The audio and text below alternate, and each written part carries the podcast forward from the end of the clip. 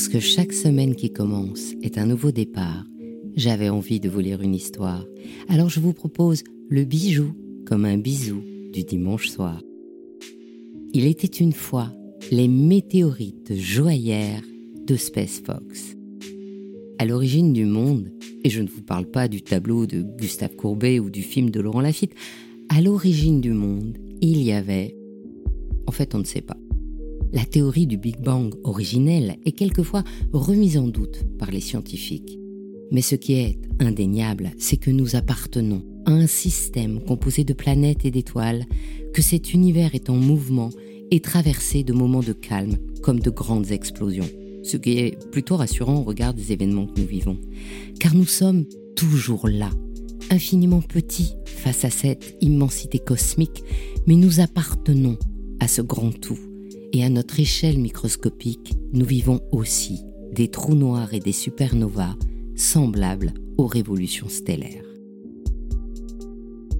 C'est peut-être pour cela que de nombreux joailliers s'inspirent des modèles cosmologiques et sertissent des météorites dans leurs bijoux. En effet, la joaillerie est non seulement un art complet, du dessin à la réalisation joaillère, baigné de science, de la réfraction de la lumière à l'origine des pierres, mais également le témoin de la créativité qui relie l'humain aux conditions de la société. Alors dans notre époque troublée, se recentrer sur nos racines au-delà des temps semble une démarche logique qui influence les créateurs. D'autant que cette étude de l'univers nous renseigne sur nous-mêmes à travers les éléments qui composent notre être, notre monde et les matières de la joaillerie. L'hydrogène et l'hélium, essentiels à la vie, sont façonnés par la nucléosynthèse primordiale. Le carbone, l'azote et l'hydrogène qui nous constituent sont formés au cœur des étoiles. Et quand les rayons cosmiques les percutent, ils créent dans le vide interstellaire le lithium, le beryllium et le bore. Le platine, atome lourd, est généré par les supernovas comme le chlore, le calcium et le potassium. Et l'or résulte de la collision des étoiles à neutrons. Et comme cet univers vit ces phénomènes cosmiques continuent de se produire à un rythme galactique. Alors quelquefois, un objet d'origine extraterrestre traverse l'atmosphère, résiste à l'impact comme à la traversée sans perdre toute sa masse et s'écrase sans être totalement volatilisé. Ce sont les météorites.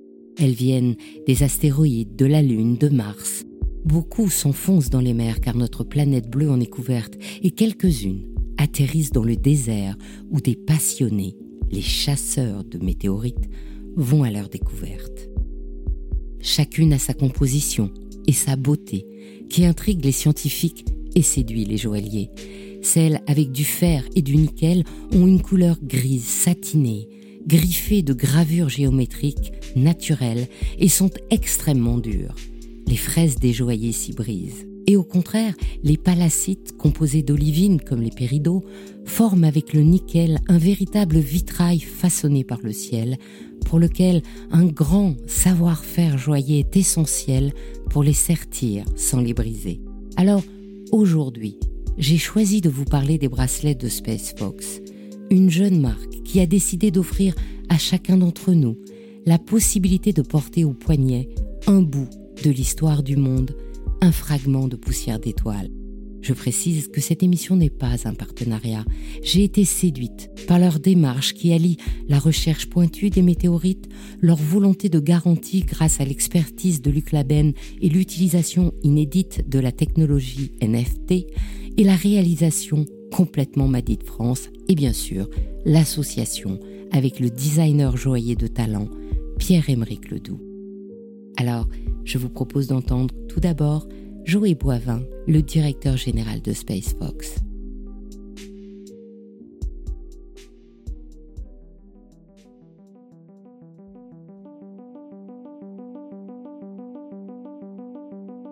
Bonjour.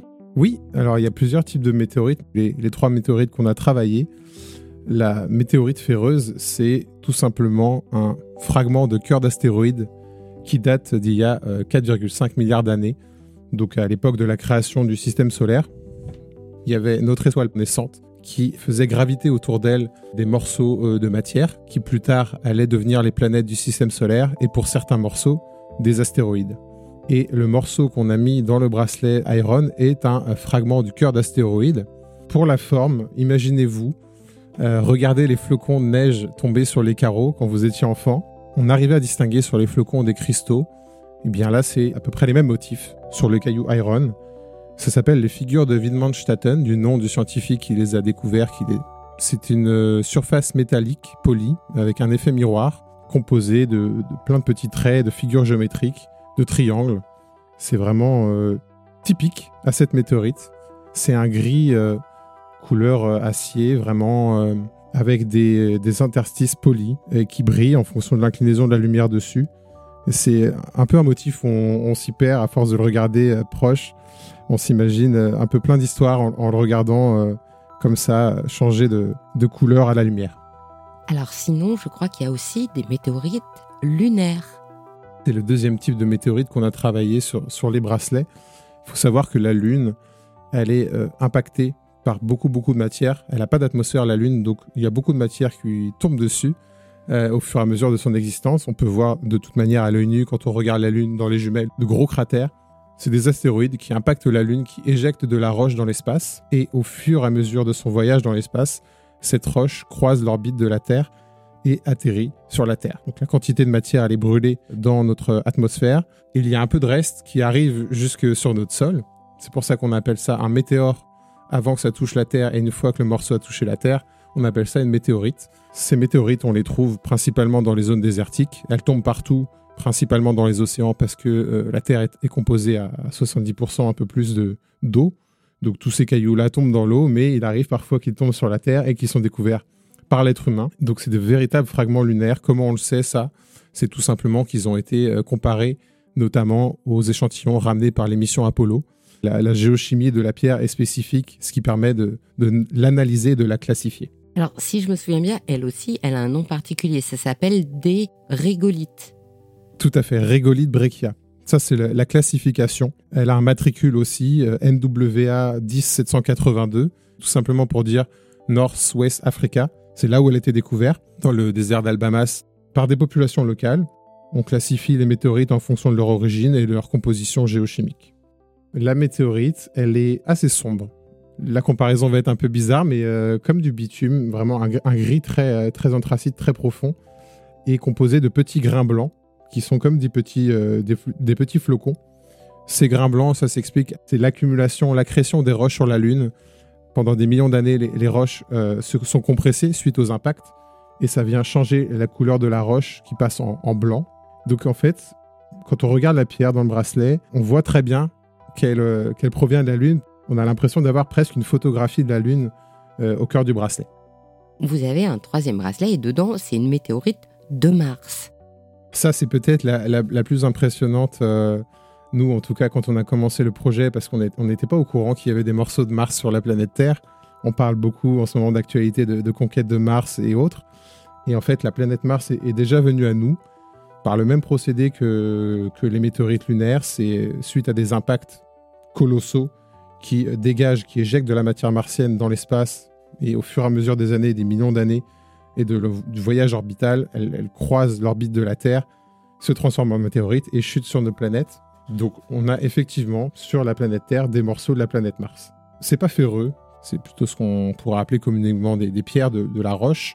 La classification c'est poikilitique chergotite. Elle a un matricule aussi, NWA 13925. Elle a été découverte dans le même désert que la, la roche lunaire. En 2020, celle-ci, celle qu'on a utilisée en 2020. Pour son aspect, on peut imaginer du marbre de cuisine marron, euh, ocre, parsemé de veines noires. Donc les, veines noires dans le caillou, ce sont les, les minéraux qui ont fondu au moment de l'impact sur la planète Mars, qui se sont immergés dans la pierre. Comment on peut être sûr que toutes ces bouts de météorites sont bien des bouts de météorites? Ils viennent bien de l'espace C'était la, grande question euh, à laquelle il fallait qu'on réponde avant de, de, lancer ce projet. Donc on a travaillé avec Luc Laben, dont c'est le métier, euh, un ancien médecin qui est devenu euh, collectionneur, chasseur de météorites. Et c'est le chasseur de météorites. Voilà, tout à fait. Ils sont très peu nombreux dans le monde entier. On a la chance d'avoir un Français qui travaille dans ce domaine. C'est une référence mondiale qui fournit les musées, les scientifiques, qui fournit le CNES notamment. On a réussi à travailler avec lui, on a eu la chance de travailler avec lui et c'est lui qui nous expertise les cailloux, comme il les appelle. Il y, a plusieurs types d'expertise pour la lunaire, comme, je vous l'ai dit, on compare la géochimie de la pierre aux échantillons martiens avec un spectromètre. Donc on analyse la pierre avec des, outils scientifiques pour savoir sa composition. Pour euh, la pierre martienne, c'est une autre technique qui a été trouvée par, deux scientifiques. Dans, dans les pierres martiennes, il y a des petites bulles d'air qui sont emprisonnées. Donc on vient percer ces petites bulles d'air et analyser le gaz qu'il y a à l'intérieur de ces bulles et on compare le gaz avec les analyses qu'on a reçues des sondes qui sont allées sur Mars, notamment la sonde Viking, et on fait matcher entre guillemets les, deux types de gaz pour savoir si c'est une météorite martienne. Après, Luc, lui, a développé une expertise, il arrive à l'œil nu euh, à voir euh, si plus ou moins ça c'est une martienne, ça c'est une lunaire. Là, c'est vraiment l'expérience de l'œil euh, de l'œil humain, en plus des analyses scientifiques. Une fois que vous avez fait certifier les météorites, pour que les gens soient sûrs que ce soit vraiment euh, de la météorite en plus du, euh, de l'écrit euh, du spécialiste, vous avez réussi à l'homologuer NFT. Tout à fait. On a travaillé avec Elrond, donc Elrond qui est une entreprise créée par deux frères roumains qui ont créé une blockchain. Donc pour expliquer assez simplement, la blockchain, c'est une technologie qui existe déjà depuis quelques années, mais qui prend beaucoup d'ampleur. Et ce serait pour schématiser euh, un répertoire qui enregistre absolument tout ce qui se passe. C'est un, stockage d'informations. Et cette technologie a plusieurs applications, dont les NFT. NFT, ça veut dire euh, Non-Fungible Token en anglais. C'est euh, tout simplement un, token sur cette blockchain qui va certifier, nous, dans, ce, dans notre cas, l'objet physique. Ça veut dire concrètement que nos bracelets ont un alter ego numérique sur la blockchain, infalsifiable, unique, on ne peut pas le copier. Il a vraiment un identifiant unique. Tout le monde a accès à la visibilité des informations de ce token-là, ce qui garantit sa sécurité, car l'information est partagée. Et ça nous permet d'identifier et de faire certifier, digitalement parlant, le, bracelet et la pierre qu'il y a dessus. Le, le NFT est beaucoup utilisé dans l'art en ce moment. Alors, il y a des créations d'œuvres complètement digitales qui sont vendues il y a une bulle spéculative un peu sur les NFT, euh, ce qui fait que c'est un peu la première manière dont les gens entendent parler de ces technologies. Nous, on voulait utiliser vraiment le côté fonctionnel de la technologie, qui est de créer quelque chose d'incopiable, d'infalsifiable, et qui vient vraiment coller à, cette envie qu'on a de certifier que notre bracelet et notre pierre sont des, vrais, tout simplement. En fait, on peut mettre plusieurs documents dans le NFT. C'est comme un, une clé USB, si on peut un peu schématiser. Il y a une boucle vidéo qui représente une vision d'artiste de la pierre d'origine il y a euh, une fiche d'identification de la pierre qui reprend les informations de l'association dans laquelle elle est classifiée. Et il y a ce certificat d'authenticité signé par Luc et signé par SpaceFox euh, qui, euh, qui vous prouve tout simplement que vous avez un bracelet de la première édition, deuxième édition, etc. Ça vous a mis, je crois, deux ans pour que SpaceFox arrive à créer euh, cette collection de trois bracelets avec des vrais météorites dessus. C'est quoi l'ADN de la marque pour que vous ayez eu d'un seul coup l'idée d'aller chercher des météorites? C'est, une bonne question. C'est venu, euh, venu autour d'une discussion. Euh, on avait déjà lancé une partie vêtements. Et, et, le projet SpaceFox, c'était de partager la passion qu'on a tous les trois, les trois créateurs, Maxime, Maxime et moi, qu'on a sur l'espace, les, les longs débats euh, qui ont construit nos nuits sur les notions d'infini, sur l'univers, le temps, la gravité, toutes ces choses-là nous, nous passionnaient et nous transcendaient surtout. Et on s'était dit, si on arrive un jour à transmettre cette passion-là, à, donner de la lumière aux, scientifiques, aux personnes dont c'est vraiment le métier, dont c'est la connaissance, élever les consciences en s'intéressant à ce qui se passe euh, autour de nous, autour de la planète, se rendre compte qu'on est euh, au final tous dans le même bateau, dans un univers très très vaste et, très inconnu pour le moment. Et ce, projet de bracelet météorite est venu pendant une après-midi, on faisait une réunion. Et euh, réflexe de la génération Y, on va dire, euh, Maxime se rend compte qu'on peut acheter des bouts de, la Lune et de Mars sur Amazon. on n'était pas au courant, malgré la, passion qu'on avait pour ce domaine-là. On n'y a pas cru au début. On était très sceptiques, on les a achetés, on les a reçus. On a découvert que c'était un certain Luc Laben qui vendait ces morceaux. On a pris notre téléphone, on l'a appelé, il a décroché.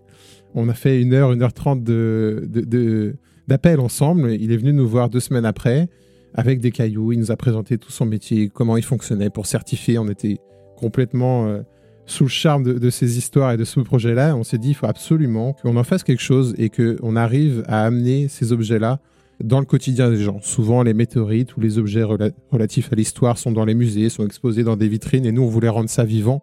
On voulait que ça puisse ouvrir un débat, et quoi de mieux que d'avoir un morceau de la planète Mars sur son poignet et de dire à quelqu'un qui, vous demande mais c'est quoi ton bracelet? Bah, C'est un morceau de la planète Mars et d'expliquer comment c'est possible. Ça, c'était vraiment quelque chose qui nous, qui nous motivait. Deux ans de travail, c'était assez long parce qu'on n'avait jamais fait de bijoux. On a ouvert toutes les portes possibles et inimaginables. On a vraiment fait ça de, A à Z. On a été très bien accompagné par Luc, premièrement, par Pierre Emerick, ensuite notre, designer et, tous les fabricants du côté de Besançon qui nous ont permis de, de passer de l'idée à la réalisation à l'objet final.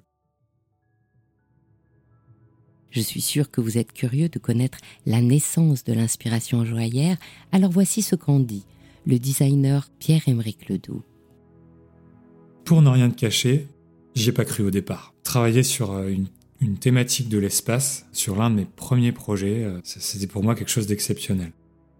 Euh, en tant que designer joaillier, on, travaille plutôt avec les trésors de la Terre. Et là, ça m'était offert de pouvoir utiliser des, morceaux de ciel, en quelque sorte. Au départ, je me suis beaucoup documenté. Donc j'ai aussi bien regardé des vrais articles de la NASA scientifiques que des films de science-fiction et là, j'en ai vu beaucoup, hein, euh, des premiers aliens jusqu'à Interstellar. J'ai vraiment euh, tout visionné attentivement et puis euh, j'ai essayé de capter des formes qui allaient m'inspirer pour le projet. J'ai eu énormément de pistes au départ, une bonne vingtaine. j'ai d'abord pensé à un bracelet en élastomère blanc pour le côté futuriste, pour évoquer aussi les combinaisons spatiales et qui contenait directement la météorite. Donc c'était simplement la météorite qui était comme encapsulée dans ce bracelet qu'on mettait directement euh, autour du poignet. Ensuite, j'ai pensé à une capsule contenant la météorite en suspension dans un gel. Après, je suis aussi parti euh, directement de la météorite qui devenait une comète et dont la traînée allait constituer le bracelet rigide mais ouvert. Euh, en fait, j'ai eu vraiment beaucoup de propositions différentes. Et finalement, on a choisi avec SpaceFox une forme générale triangulaire, un peu comme les avions furtifs. Donc faut imaginer, tu prends cet avion, tu le miniaturises, tu le poses sur ton poignet, tu l'orientes vers les doigts, tu lui coupes le nez pour ne pas blesser la main, et de l'autre côté, du côté de la base, tu l'élargis. Cet élargissement, ça te permet de positionner des barrettes qui vont directement tenir un bracelet en élastomère.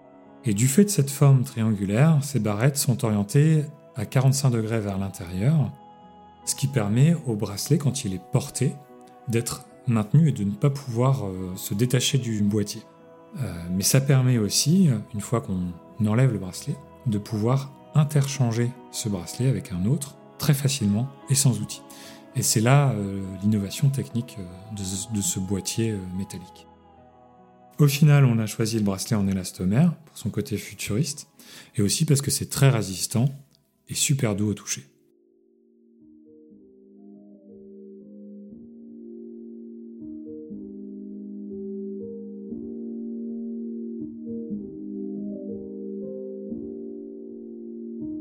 Ainsi se termine cette histoire des météorites bijoux de Space Fox. La première édition de leur bracelet collision est déjà épuisée, mais vous pouvez les trouver sur Instagram pour une nouvelle précommande. Je suis Anne Desmarais de Jotan et je donne une voix aux bijoux chaque dimanche. Et si vous aussi vous avez envie de faire parler vos bijoux et votre maison, je serai ravie de vous accompagner pour réaliser votre podcast de marque ou vous accueillir en partenaire dans mes podcasts natifs. Le podcast Il était une fois le bijou est en pleine préparation de son nouveau thème et je brûle d'impatience de vous le dévoiler, mais il faudra attendre encore un peu. Notre prochain rendez-vous sera le 19 décembre sur le podcast Brillante où je recevrai Muriel Piazer, la fondatrice du salon et de la plateforme Precious Room by Muriel Piazer. Ce sera le dernier podcast de 2021 et je vous retrouverai sur ce podcast, Le bijou comme un bisou, après une petite pause le 16 janvier. Pour ne manquer aucun de nos rendez-vous du dimanche autour des bijoux, abonnez-vous à ces trois podcasts sur votre plateforme d'écoute préférée et encouragez-moi en partageant l'épisode sur vos réseaux sociaux. Si vous êtes sur Apple Podcasts ou YouTube, mettez de jolis commentaires. C'est ce qui permet de référencer les podcasts.